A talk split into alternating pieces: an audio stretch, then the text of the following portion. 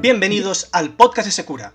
Soy Alex Gámez y como ya sabéis, en este programa hablamos sobre todo tipo de temas relacionados con el e-commerce, marketing, emprendeduría y en esencia todo aquello relacionado con este sector empresarial.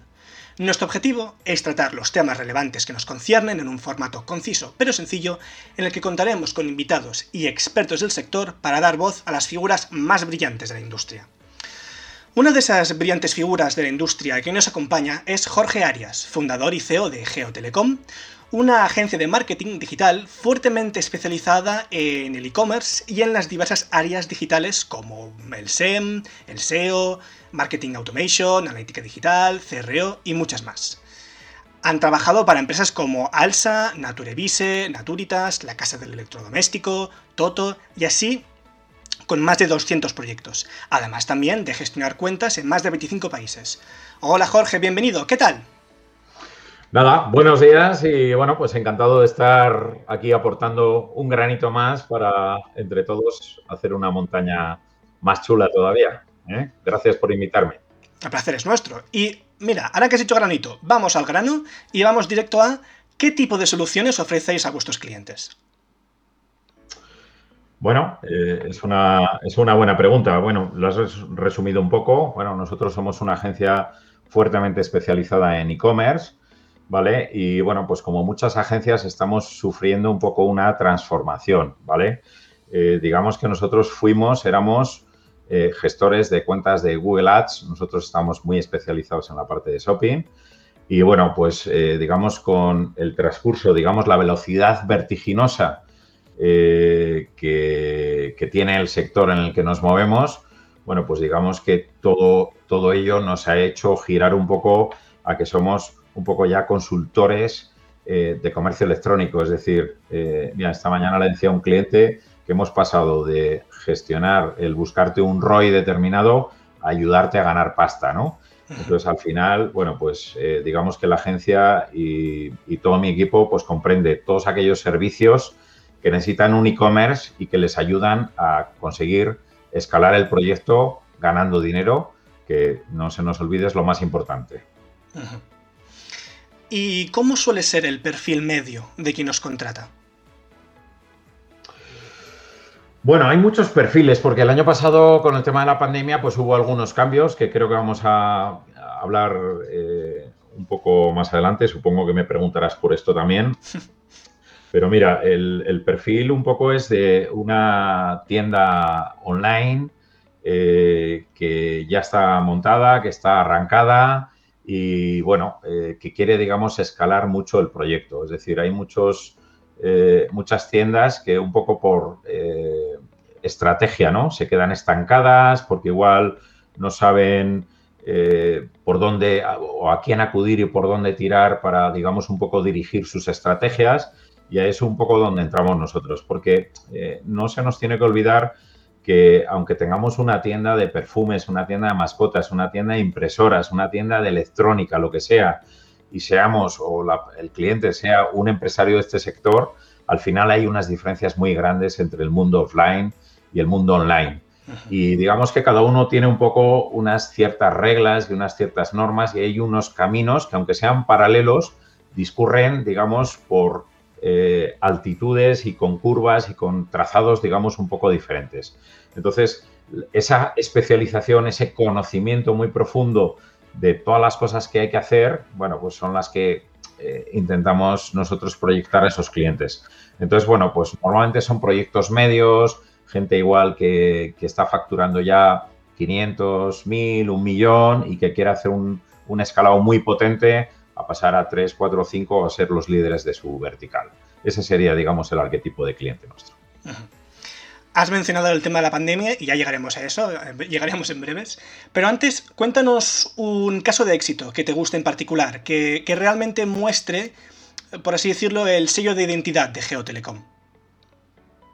Bueno, pues mira, tenemos un proyecto muy, muy chulo, eh, pequeñito, pequeñito, eh, que comenzamos eh, en septiembre del año pasado, una vez que, entramos en pandemia. Es una tienda eh, de mascotas muy chulo, ¿no? Y bueno, pues realmente lo que me gusta, lo que, vamos, yo estoy disfrutando como un enano ahora mismo con ese proyecto, porque realmente, bueno, pues en una empresa estaba súper plana, una facturación de 70.000 euros en 2019, 2020 ya conseguimos 200.000, este 2021 llevamos 400.000 en solo cuatro meses, con lo cual fíjate que, escalado, ¿no? Pero sobre todo destacaría, bueno, pues que se ha aumentado, casi se ha doblado el porcentaje de conversiones, eh, se ha estudiado con mucha profundidad la estrategia de negocio, orientándola mucho a la recurrencia. Bueno, pues digamos que es el típico proyecto que te has puesto a bucear y te has, eh, te has sumergido mucho en él eh, has conseguido coger la hebra y estás tirando el ovillo y bueno, pues es un camino largo a recorrer, pero, pero realmente es muy, muy chulo y muy atractivo y la verdad es que yo personalmente me lo estoy pasando como un enano. Ah, bueno, hemos ido ahora de un tema bonito a un tema creo que no es tan bonito, que es, hablemos un poco sobre la pandemia. Ah, ¿Cómo os ha afectado? ¿Y, qué es lo que estáis viendo? El, tipo de el tipo de problemas más comunes con vuestros clientes. Bien, es muy buena pregunta. Vale, empiezo con la primera parte. Bueno, nos ha afectado, eh, gracias a Dios, positivamente. Te lo digo porque tenemos muchos, eh, tengo muchos colegas del sector a los que, bueno, pues igual tenían mucha exposición a travel, a, bueno, pues a, diversos sectores que, se han visto, visto, fuertemente perjudicados, ¿vale? Pero nosotros, en nuestra condición de especialistas de comercio electrónico, pues la verdad es que hemos tenido un impulso muy grande. De hecho, salvo el mes de marzo, que sí que se desplomó la inversión publicitaria en torno a un 50%, eh, abril tuvo una recuperación muy, muy grande y bueno, de, hecho destacaría que los casi tres meses que estuvimos encerrados en pandemia fueron, bueno, pues casi como un Black Friday permanente, ¿no? Bueno, lo positivo de todo esto es que nosotros eh, a nivel de crecimiento estuvimos en torno a un 25%. Los clientes en general les fue muy, muy bien, salvo algunas excepciones, pues de, maquinaria, hostelería o gente que está muy vinculado a, esos sectores que te mencionaba anteriormente y que realmente, bueno, pues el comercio electrónico ha vivido una época muy gloriosa y, bueno, pues probablemente se haya acelerado digitalmente todo, pues se calcula que en torno a unos 4 o 5 años lo cual es muy, son muy buenas noticias para, el sector eh, digital, ¿verdad? Eh, con la segunda parte de la pregunta que me decías, Alex, ¿me recuerdas? Eh, sí, ¿qué, es lo que estáis viendo? ¿Qué tipo de problemas más comunes con vuestros clientes a raíz de, los efectos de la pandemia? Mira, pues yo te voy a destacar uno, uno que, a mí me está empezando a preocupar mucho, y es que eh, ha habido un verdadero eh, mogollón de gente que se ha metido al sector digital casi sin pensarlo. Es decir, a raíz de ese cierre, pues yo qué sé, una persona que tenía una fábrica de lámparas, otro que tenía una de una tienda de, productos de electrónica, otro de cartuchos, han dicho, ostras, el futuro es el comercio electrónico, ¿no? Y nos estamos encontrando con que hay una cierta avalancha de proyectos que se han metido, pero que tiene muy poca base digital. Aunque hayan hecho una tienda, ¿vale? No saben cómo hay que orientarlas en cuanto a inversiones publicitarias, en cuanto a posicionamientos orgánicos, en cuanto a, distinguir eh, un poco el cliente digital del cliente offline que se comporta y que hay que atenderle de una forma diferenciada porque son eh, mecanismos diferenciados, aunque vayamos a la omnicanalidad, pero hay que entender cada uno de los canales y bueno, pues eh, a mí me está dando un poco de pena porque veo mucho proyecto nuevo que empezó a partir de septiembre. Digamos que en marzo, abril, mayo la gente se dio cuenta que había que meterse en esto, mm, compraron los desarrollos, tardaron otros tres o cuatro meses y a partir de septiembre, octubre han entrado muchos de proyectos que como no tengan una visión muy estratégica, que sería el consejo que les doy, pues van a acabar muriendo porque realmente mm, no tienen pozo, digamos. ¿eh? Y, y, bueno, pues eh, es una cosa producida por la pandemia y que hay que entenderla como, como la que es, ¿no? Es como un pequeño tsunami que se ha ocasionado eh, en función de, ese terremoto que fue la COVID. Entonces, un poco entiendo por lo que comentas que mm, realmente, mm, por así decirlo, ¿eh? no, no, importa lo que vendas, sino importa más si sabes, si conoces el sector, básicamente, ¿no?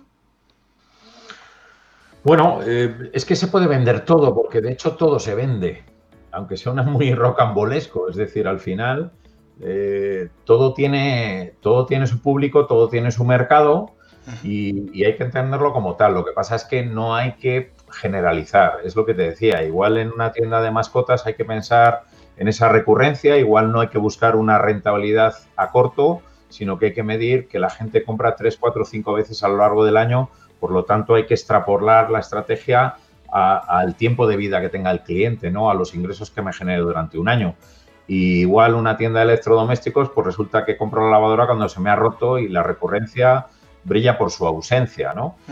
Eh, es decir, todos los negocios son buenos. Lo que ocurre es que hay que profundizar mucho y ya te digo, esa parte muy de estrategia y de pensar, al final lo más difícil que hay es pensar y es eh, procurar, digamos, esas vías para conectar con el cliente y buscar esa rentabilidad y esa escalabilidad y ese volumen. Y una vez que está hecho, claro, todo parece mucho más fácil. Es fácil cuando te lo cuentan, oye, mira, este caso de éxito de esta tienda que hizo esto, esto, esto. Joder, claro, si es que estaba muy claro. Bueno, pues las cosas a veces no están tan claras. Entonces, eh, empezar a pensar, empezar a crear. Yo creo que hay mucha gente que tiene miedo a no equivocarse y yo creo que equivocarse es bastante bueno. Es saber qué es lo que no hay que hacer y tiene un vehículo, un, digamos, un vehículo para aprender enorme, ¿no? Eh, no sé si me entiendes, pero este es el, enfoque que yo creo que hay que dar a los proyectos al final. Entonces, apartando al menos temporalmente todos los efectos de la pandemia, eh, ¿hay alguna tendencia del sector del e-commerce, eh, barra marketing, barra ventas, ¿no? un poco este mundillo, que te preocupe o que al menos estéis vigilando para tratar de evitarlo? Y si no es así, ¿qué tendencia positiva sí que estás tratando de seguir? Hombre, pues eh, sí, mira, lo uno se contesta a la otra. Yo creo que ahora mismo estamos en una fase, se está notando de altísima profesionalización de los proyectos. Digamos que hace unos años igual te encontrabas a cuatro amigos que montaban una tienda de no sé qué, eh, ese prueba de error que hablábamos antes, pim, pam, pam, pam. Y bueno, estamos yo creo que en un proceso ahora mismo de maduración muy grande con proyectos ya de gente que montan verdaderos equipos fantásticos, que tienen una visión muy a largo, que miden y que cuidan hasta el último detalle, muy orientados al cliente. Eh, bueno, yo creo que esto incluso como consumidores nos podemos dar cuenta, ¿no? que muchas veces antes eh, teníamos miedo a hacer las compras, a pagar, a tal, y ahora mismo digamos, los temores que tenemos son igual otros que los que teníamos hace unos años, porque para nosotros ya esto es un, una cosa totalmente normalizada, ¿no? Entonces yo te diría que lo uno contesta al otro, ¿no? Lo peor, pues bueno, esos proyectos muy pequeños que si no entran eh, muy bien pensados, muy bien financiados y muy orientados a largo plazo, pues van a, van a caer todos. Y por contra, bueno, pues esa profesionalización eh, de proyectos muy maduros, incluso te diría de concentración, ¿no? Estamos empezando a ver eh, tiendas de dos, o sea, dos, tres, cuatro tiendas en el mismo sector, igual se compran o se absorben las unas a las otras y se montan un gran líder de su vertical, que es lo que se está produciendo ahora y que muchas veces eh, cuando empiezan los proyectos de comercio electrónico no nos vemos mucho la cuenta de resultados al día, ¿no? al mes, al año, pero no nos damos cuenta que también ser el líder del mercado tiene un valor muy potente, ¿no? Es decir, al final tu compañía, ser el líder del mercado, no sé, un tienda animal, eh, un PC componentes, dices, jo, es que mi resultado es que he ganado tanto a pasta, ¿no? Sí, pero es que tu marca también tiene un valor muy potente porque está muy en, boca, muy en la mente de todos los consumidores y ya de por sí tiene una valoración que a veces no es muy tangible, pero es muy importante porque da mucha confianza y además vale, dinero. Vi una cosa que me llamó la atención, que es que fuiste elegido por Google para ser su profesor para shopping en España y también en, Hispanoamérica. Y, también que has podido participar como speaker en diversos foros profesionales y empresariales. ¿Te gusta ejercer un rol educativo y divulgativo? ¿Qué has aprendido? bueno, fue una experiencia muy bonita y para mí fue un gran honor que Google un día me mandara un breve y escueto correo electrónico que decía poco así como, hola Jorge, que estamos, hemos pensado que serías la persona ideal para ser nuestro profesor de la parte de shopping. ¿Qué te parece? No, no era mucho más que una frase. Bueno, pues eh, la verdad es que mm, para mí fue una experiencia muy bonita porque me acercó mucho a, muchos colegas, eh, a muchas personas que además tenían unas ganas voraces de aprender. Eh, yo destacaría que, bueno, Latinoamérica es un hervidero, ¿eh? vamos, muy superior, o por lo menos la percepción que yo he, visto siempre es que en Latinoamérica hay muchísimas ganas de aprender, de formarse, bueno, cuando iba a Colombia recuerdo que, bueno, yo en España daba las formaciones, bien, algunos se me acercaban, me saludaba, yo iba a Colombia y me, conocía a todo el mundo, o sea, todo el mundo se había estudiado mi LinkedIn, se sabía mi vida y poco más o menos que le tenía que pedir a Google que me diera una sala sola para, poder trabajar un rato porque podía estar ocho horas eh, hablando con la gente. Bueno, eh, sencillamente es una parte laboral muy chula que a mí me dio mucho prestigio laboral y, en ese sentido, bueno, pues yo lo que siempre he tratado, más allá de que la gente pudiera conseguir la certificación oficial de Google, que era para lo que me contrataba la multinacional, pues bueno, intentar ir un poco más allá y transmitirles un poco mi visión de intentar probar cosas nuevas, de intentar inventar, de, que si alguien te dice eh, que las cosas hay que hacerlas así, así, así, seas un poco pillo e intentes hacer lo contrario para autoconvencerte tú de que realmente hay que hacerlas así, porque al final las grandes oportunidades se consiguen pues siendo un poco un poco zorrete, ¿no? Intentar buscando ahí ese tipo de cosas. Bueno, el mundo de la formación es muy, es muy complejo porque va muy rápido. Yo ya estoy fuera de onda, ¿eh? De hecho, esta Navidad me pidió Google que hice un, un evento a distancia para, América Latina y les dije, digo, oye, yo ya no me siento capaz de, porque bueno, yo ya no soy ningún gestor, ya llevo unos, unos años eh, que mi misión es, bueno, pues hacer más grande Geotelecom y, gestionar un montón de clientes y de, y de, equipo que tengo detrás mío. Eh, pero desde luego es un mundo apasionante el que siempre se aprende mucho y bueno, lo que más destaco el contacto con la gente mira, lo que has comentado de, Latinoamérica me ha llamado la atención. Y así como rápidamente, desde tu experiencia, ¿qué país eh, hispano hay que echarle el ojo? al menos en, cuestiones e-commerce que dices, mira, aquí en tal sitio, aquí hay potencial. Bueno, pues eh, los países que están funcionando muy bien en ese sentido son eh, México, es un país muy, muy bueno, tiene todo, tiene tamaño, tiene estabilidad política, bueno, tenemos el idioma común que con Latinoamérica son prácticamente todos los países. Eh, yo destacaría también Colombia. Fíjate, más, más allá del país, eh, yo lo que creo es que hay que perder un poco el miedo a, moverse, ¿no? A, a intentarlo. mira, una tienda fantástica, que no sé si se puede decir el nombre o no, pero bueno, que son clientes nuestros y son unos tíos estupendos.